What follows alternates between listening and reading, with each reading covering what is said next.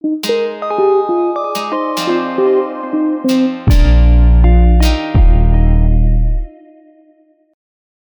dies ist eine neue Folge von Opalia Talk. Mein Name ist Sabine Gurbiermann und bei mir steht Sergio Serafino. Hallo. Hallöchen. Es geht um die Macht unserer Gedanken, um Teil 2, und zwar die Prägungen aus dem Elternhaus. Kleine Kinder übernehmen natürlich alles von den Eltern, weil das ist die stärkste Prägung, die sie haben können. Jetzt kann natürlich jemand einwirken und sagt, ja, wenn keine Eltern vorhanden, keine Mutter oder kein Vater, dann sind es halt die Personen, mit denen die Kinder eng zusammen zu tun haben. Und das brauchen sie auch als Orientierungslinie. Und deswegen ist es auch immer wichtig, dass wir uns als Eltern auch mal ein bisschen reflektierend Gedanken machen, wie wir denn selber unser Leben ausrichten. Zum Beispiel, wenn wir aggressiv sind oder wütend oder uns genervt fühlen, dann kann es durchaus sein, dass wir diese Schwingungsenergie auf unsere Kinder übertragen, die gar nichts dafür können, weil die sich ja eigentlich nur leben wollen. Und deswegen ist es halt wichtig, dass wir unseren Kindern auch ganz klar sagen, was wir wollen. Also es nützt überhaupt gar nichts, wenn wir, ich sag mal, leicht aggressiv auf ein Kind zugehen, das Kind zurechtweisen, gleichzeitig in unseren Gedanken aussenden, was passieren könnte, dann empfängt das Kind nämlich beide Frequenzen. Auf der einen Seite die Worte, auf der anderen Seite unsere Gedanken. Also, wenn ich Angst habe, dass der Kakao umgekippt werden könnte, dann habe ich das Bild des umkippenden Kakaos und muss dementsprechend mit ein bisschen Fürsorge und vorsichtig genau formulieren, was ich will. So nach dem Motto, Schätzchen, pass bitte auf, lass den Kakao stehen, sonst könnte er umkippen. Jetzt kann man natürlich argumentieren, dass man sagt, ein kleines Kind versteht das doch nicht. Nein, das stimmt nicht. Kinder verstehen uns, vor allen Dingen unsere Gedanken. Und wir müssen uns auch ein bisschen Zeit nehmen, mit unseren Kindern wirklich zu reden und klare Gedanken zu haben und manchmal auch zu begründen, warum das so ist. Das heißt aber jetzt nicht, dass wir alles begründen sollen, aber manchmal ist es wichtig, damit unser Kind auch versteht, warum es so ist. So, und wenn wir selber ne, aus unserem alten, eigenen Elternhaus Situationen erlebt haben, die wir nicht verstanden haben. Vielleicht Reaktionen, vielleicht auch eine wütende Komponente. Vielleicht haben wir unseren Vater genervt, der uns dann angeraunzt hatte, weil er einfach den Kopf mit was anderem voll hatte. Dann kann es sein, dass wir in uns eine Prägung gebildet haben, dass wir uns vielleicht als Nervensäge empfinden, weil das vielleicht x-mal passiert ist. Vielleicht sind wir immer wieder auf den Papa zu und haben gesagt, Papa, jenes, dieses, das, der hatte keine Zeit, der war genervt, vielleicht gab es auch noch partnerschaftliche Probleme, egal. Das Leben ist ja kunterbunt und facettenreich. Und dann haben wir immer wieder dasselbe erfahren und wir holen uns auch dasselbe nochmal ab und nochmal ab und nochmal ab. Und wenn wir dann dieses Muster früh geprägt aus der Kindheit nicht im Leben wieder verändern, dann kann es sein, dass wir eine absolute Nervensäge sind, dass wir wirklich, äh, ich sag mal, in unserem Arbeitsumfeld schon, oh Gott, da kommt der schon wieder, so begrüßt werden ähm, oder unserem Partner permanent nerven oder alles hunderttausendmal hinterfragen oder wirklich mit einer total dominanten Energie den Raum betreten nach dem Motto, hier bin ich. Und wir werden immer wieder dasselbe erfahren, nämlich Ablehnung. Das ist auch das, was wir dann provozieren. Und im Endeffekt könnte es uns dann passieren, wenn wir so ein Muster nicht ablegen und wir selber Kinder haben, dass wir mit unserem Kind genau dasselbe erleben. Entweder fühlen wir uns durch das Kind genervt oder aber es könnte sein, dass wir unser Kind nutzen, um die anderen noch mehr mitzunerven. Und damit hätten wir natürlich alle Komponenten wirklich aktiv. Das ist nur ein kleines Beispiel. Ja, interessant. Äh, ich finde das vor allem interessant, finde ich, wie du gerade am Anfang das äh, so schön beschrieben hast, äh, wie man äh, dem Kind, ja, also wie das überhaupt zustande kommt mit so einer Prägung, wie du sie genannt hast. Ähm, dann macht das ja durchaus Sinn, denke ich mal, wenn man seinem Kind, äh, ja, so, wenn man da jetzt ein bisschen drauf achten möchte und da das Kind nicht überfordern möchte, dass irgendwie da nicht drei Sachen auf einmal dem Kind vorzuleben, sondern schön irgendwie immer eine Sache und äh, das irgendwie, ja, ich sag mal, be behutsam und bewusst zu machen, damit äh, das Kind nicht irgendwelche gegensinnigen drei verschiedenen Gedanken, mit denen es irgendwie Gedanken, Emotionen, Worte nicht im Gleichklang. Ja, ja, genau, damit das nicht im Gleichklang quasi äh, dann bei, beim Kind irgendwie ankommt. Sowas also es wäre schon schön, wenn es im Gleichklang kommt. Ja, also aber kind, nicht Kinder so gegeneinander. Genau, genau, nicht gegensätzlich. Also Kinder zu erziehen ist eigentlich ganz einfach. Du musst authentisch bleiben, äh, auch deinen Kindern gegenüber. Das heißt, auch wenn du mal Ruhe brauchst, sagst du, Schatz, lass mich mal in Ruhe. Auch die Mama braucht jetzt mal Ruhe. Das werden Kinder verstehen. Wichtig ist, dass du ihnen nichts vormachst. Wichtig ist, dass du wirklich auch auf sie eingehst. Aber wir müssen das ganze System klar haben. Ich habe ja vier Kinder großgezogen. Ne? Das heißt, das ist natürlich äh, bei vier verschiedenen starken Persönlichkeiten ähm, und dann noch, was weiß ich, OPs, was wir dabei hatten. Also es ist ja doch ne, im Laufe, ich habe 35 Jahre Kindererziehung hinter mir, das ist dann schon eine Masse.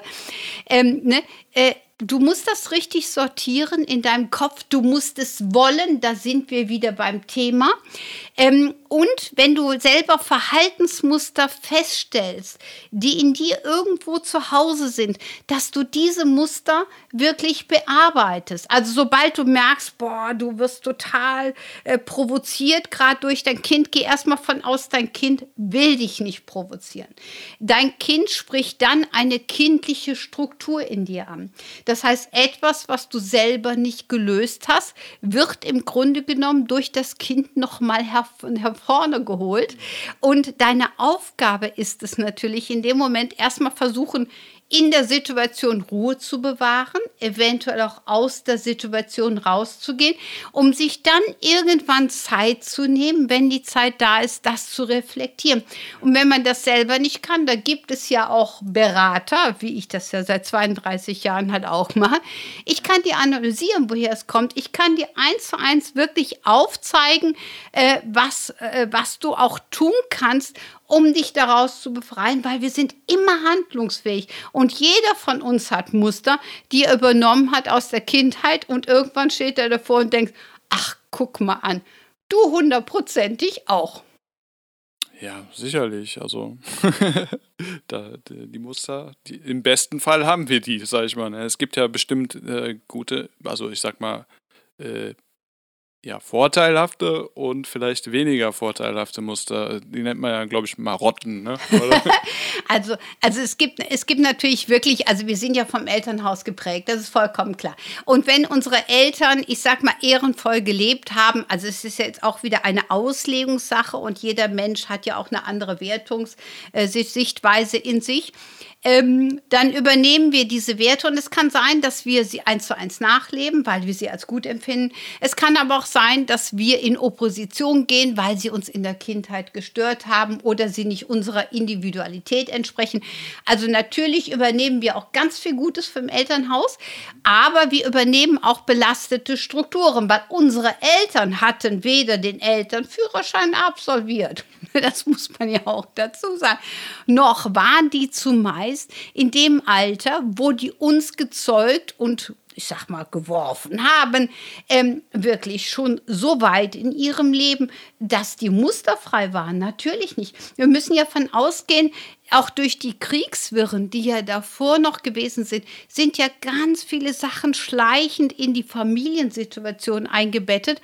Und unsere Eltern haben uns meistens sehr früh bekommen. Heute gibt es sehr viele Eltern, die werden mit 35 das erste Mal Eltern oder so. Und ich weiß, meine Mutter war Anfang 20 und das war normal.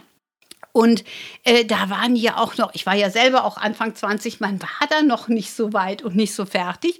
Und dadurch übertragen sich natürlich Muster, vielleicht auch ein bisschen extremer. Und wichtig ist, dass wir auch nicht sauer sind auf die Eltern, sondern immer versuchen, auch mal ein Verständnis zu bekommen. Das geht aber jetzt nicht darum, damit habe ich nicht gesagt, wenn jemand wirklich eine bewusste Täterschaft ausgeübt hat, also wirkliche Misshandlung, Missbrauch oder ähm, ich sag mal extremste Folterung. Es ist ja ganz extrem, was man auch ki wirklich Kindern antun kann. Ähm, das will ich damit nicht legitimieren, aber im Regelfall müssen wir einfach davon ausgehen, dass kein Elternteil seinem Kind Schaden zufügen will. Und trotzdem kann es passieren. Und es ist so wichtig, dass wir wirklich auch in Frieden dann daran denken, vielleicht das Gespräch suchen, wenn es wichtig zur Klärung ist, aber ansonsten auch ein gegenseitiges Verständnis, weil es gibt eine Faustregel, die sagt ganz einfach, solange ich mit meiner eigenen Mutter noch hadere, kann ich selber keine gute Mutter sein. Und so gilt es auch für die Väter. Und du hast eine permanente Belastung, die dich nicht weiterbringt. Und ich glaube, das ist jedem verständlich, oder? Ja, also mir leuchtet das auf jeden Fall definitiv ein. Ja, ich denke, hm, ja, das macht Sinn schon. Ja, das ist so. Und äh, auch die positiven Aspekte, die wir vom Elternhaus mitbekommen haben, wenn wir es noch tiefer blicken würden, rein karmisch, das wird jetzt den einen oder anderen Zuschauer vielleicht nicht so in den Band ziehen, ähm, dann ist es so, dass wir sagen, wir haben ein sogenanntes Buch des Lebens mitgenommen in dieses Leben. Und da stehen gewisse Lernaspekte drin, die wir für dieses Leben auch noch mal erleben wollen um sie für uns anders zu betrachten. Und dadurch brauchen wir oftmals das Elternhaus, was wir uns auch ausgewählt haben, um genau mit diesen Themen konfrontiert zu werden. Wie gesagt, das hat nichts damit zu tun, dass ich jetzt irgendwelche bewussten Handlungen legitimieren möchte. Aber es ist wichtig, dass wir uns unser Elternhaus auch manchmal noch mal angucken, weil je bewusster ich bin, desto eher kann ich Dinge abschließen. Wenn ich zum Beispiel wütend auf meine Mutter wäre, weil die in den jungen Jahren einfach sich nicht so um mich kümmern konnte, wie ich mir das gewünscht habe, dann kann es durchaus sein, dass ich diesen Groll beiseite lege, der ja eine unheimliche Ressource von mir frisst, wenn ich in dem Groll noch lebe und ich einfach verstehe und sage, okay, die war halt noch jung, das waren die Lebensumstände, das war halt so, Punkt. Ne? Weil wenn wir so viel mit dem Elternhaus noch zu tun haben, können wir uns ja nicht wirklich entwickeln. Stell dir vor, du wärst total traumatisiert von deiner Kindheit her, dann wüsste ich jetzt nicht, ob du alles das, was du leistest, wirklich leisten könntest.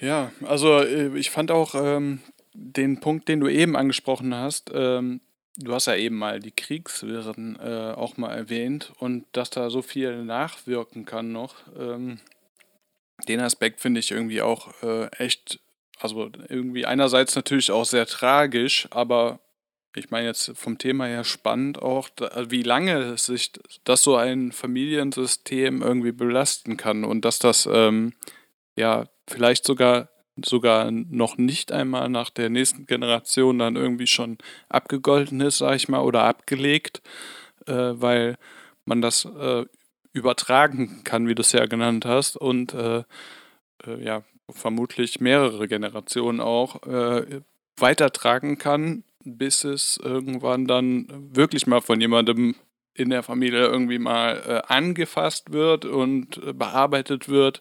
Denn das ist ja Arbeit äh, erstens hinzusehen ähm, auf so ein Muster, äh, was dann, was denn da eigentlich jetzt gar nicht so gewollt ist, äh, dass man das die ganze Zeit mit sich rumschleppt und womit man seine Mitmenschen irgendwie so, ja, äh, konfrontiert, sag ich mal. Äh, ja. Da, da, da, gehe ich direkt nochmal tiefer drauf ein. Ja, ähm, es ist tatsächlich so, wir müssen von ausgehen, dass in den Kriegswirren die Themen ja gar nicht bearbeitet werden konnte. Na, das heißt, es war, alle waren so froh, äh, äh, wo das dann endlich mal vorbei war. Sie haben aufgebaut. Da, danach kommt ja auch wirklich eine, eine sehr, ja, ich sag mal, mit eigener Kraft wohlstandsgeführte Zeit. Ne? Und ähm, natürlich waren die Menschen glücklich und die haben halt versucht, das Alte zu verdrängen. Die wollten sich nicht damit beschäftigen. Aber es liegt in dem Familiensystem. Du hast das eben so schön gesagt, hast, bis das einer auflöst, ja, oder bis die Zeit es auflöst. Das muss man tatsächlich auch so sagen. Und wir erkennen zum Beispiel heute noch sehr viele Muster. Ähm, es gibt zum Beispiel sehr viele Menschen, die sind Sammler. Die sind wirklich Sammler, die sammeln alles, ähm, weil unbewusst aus dem Familiensystem immer noch die Angst ist, dass vielleicht zu wenig da sein könnte.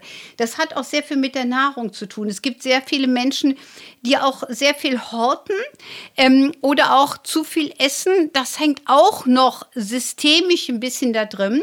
Und es gibt auch wirklich Situationen, wo Menschen traumatisiert sind. Also ich habe es oft genug erlebt, man hält sich das nicht vor Augen, aber es ist tatsächlich so, wenn zum Beispiel eine Oma eine Vergewaltigung erlebt hat, jetzt mal ganz brutal gesagt, die nicht aufgelöst würde, kann es sein, äh, dass die Mutter partnerschaftliche Probleme hat und sogar die Enkeltochter noch und vielleicht sogar noch weiter gibt. Also man muss manchmal in der Ursachenforschung wirklich reflektieren, warum das so ist, wie das ist.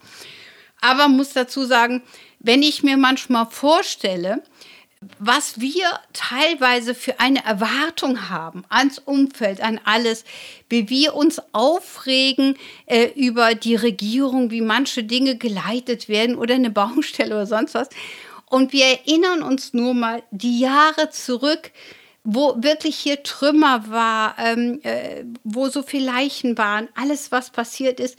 Es ist wie eine so andere Welt und mit so viel Schmerz, also wie viel Kraft diese Menschen hatten, das zu überleben. Ja, oder auch die Trümmerfrauen, wie viel Kraft die hatten, äh, zu arbeiten, das aufzubauen. Auch in den 50er Jahren, wie die Unternehmen aufgebaut wurden, wie ehrenvoll es war, einen Arbeitsplatz zu haben. Ja, und dann sieht man heute viele, die sagen, oh nein, ich bin traumatisiert durch die Arbeit und mir ist es zu viel und so. Wo ich denke, das gesunde Mittelmaß wäre jetzt einfach mal wieder genial. Oder auch die Dankbarkeit, wenn wir einen Arbeitsplatz haben, dass wir die Möglichkeit haben, unsere Brötchen verdienen zu dürfen. Äh, auf jeden Fall, da sprichst du was an. Das ist ja auch, ähm, du hast jetzt wirklich äh, den äh, historischen, also Rundumschlag, sage ich mal, angefangen mit äh, Nachkriegszeit und aber jetzt ja auch gerade nochmal schön dargestellt, äh, wie einfach die Zeit früher gewesen ist im Vergleich zu dem, wie sie heute äh, ja Gegensatz, im Gegensatz dazu ist. Und man muss ja schon auch sagen, dass wir äh, jetzt im Informationszeitalter tatsächlich irgendwie ähm, auch ja, ähm, anderen Problemen begegnen, äh, ne, ja, mit, sei es jetzt, weiß was ich, äh, Mobbing am Arbeitsplatz oder äh, da gibt es ja auch die fiesesten Dinge, die sich Menschen so äh, im sozialen Miteinander antun können. Ähm, und das sind natürlich auch alles, äh, ja, das geht auch alles immer auf Gründe zurück, äh, die in irgendeinem Zusammenhang mit der familiären Prägung vermutlich stehen, oder? Ähm, mit Sicherheit. Also wenn man es äh, in Familiensystemen genauer erforschen würde, bestimmt. Grundsätzlich haben wir aber immer die Macht, das ist wieder die Macht unserer Gedanken, das ist ja unser Thema, unser Oberbegriff-Thema gerade.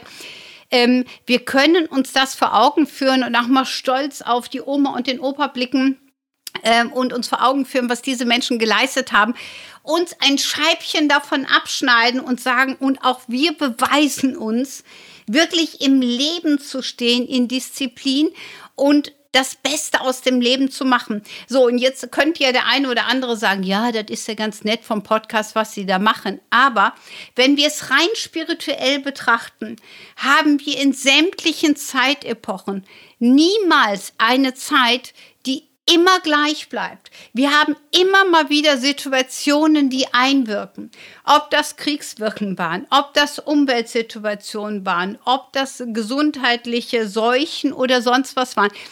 Der Kosmos stellt uns Herausforderungen. Kinder zu haben ist eine Herausforderung. Eltern zu haben ist eine Herausforderung. Das Miteinander, auch das, was wir gerade hier im Miteinander machen. Das sind alles Herausforderungen. Und es ist so wichtig, dass wir in Stärke diesen Herausforderungen bewusst begegnen und das Beste aus dem Ganzen machen, so wie wir es machen können, weil der Leben, das Leben stellt uns diese Konstellation, damit wir nicht nur auf der Couch sitzen, das Fernsehen anmachen, uns nur damit beriesen lassen und später vor unserem Lichtwesen stehen nach dem Ableben und sagen, ja, aber wir haben doch alles gelebt. Und die sagen, nein, nein, in dem Fernsehprogramm wurde gelebt. Du hast da gesessen und nicht gelebt. Ne? Genau, so. okay. Kann man die Situation aufgreifen oder macht man es nicht? Genau. Ja, ja, genau. Ne, also was, was tut man letztendlich, was macht man letztendlich? Ne? Und das ist halt wirklich die Macht unserer Gedanken. Und wir können uns komplett motivieren und auch aus Situationen wieder herauskatapultieren, wenn wir das wollen. Und das ist genau das äh, Thema des nächsten Podcasts, den wir jetzt gleich aufnehmen. Da geht es nämlich darum, wenn mir Muster bewusst sind, wie schaffe ich es denn, da rauszugehen, um neue Motivationspotenziale zu schaffen, damit mein Leben eine viel höhere Qualität hat wie bisher. Und ich glaube, da setzen wir gleich mal an. Oh ja. Gut. Das war eine Folge von Opalia Talk. Mein Name ist Sabine Gurbiermann. Bei mir steht Sergio Safino. Bis dann. Danke. Tschüss. Tschüss.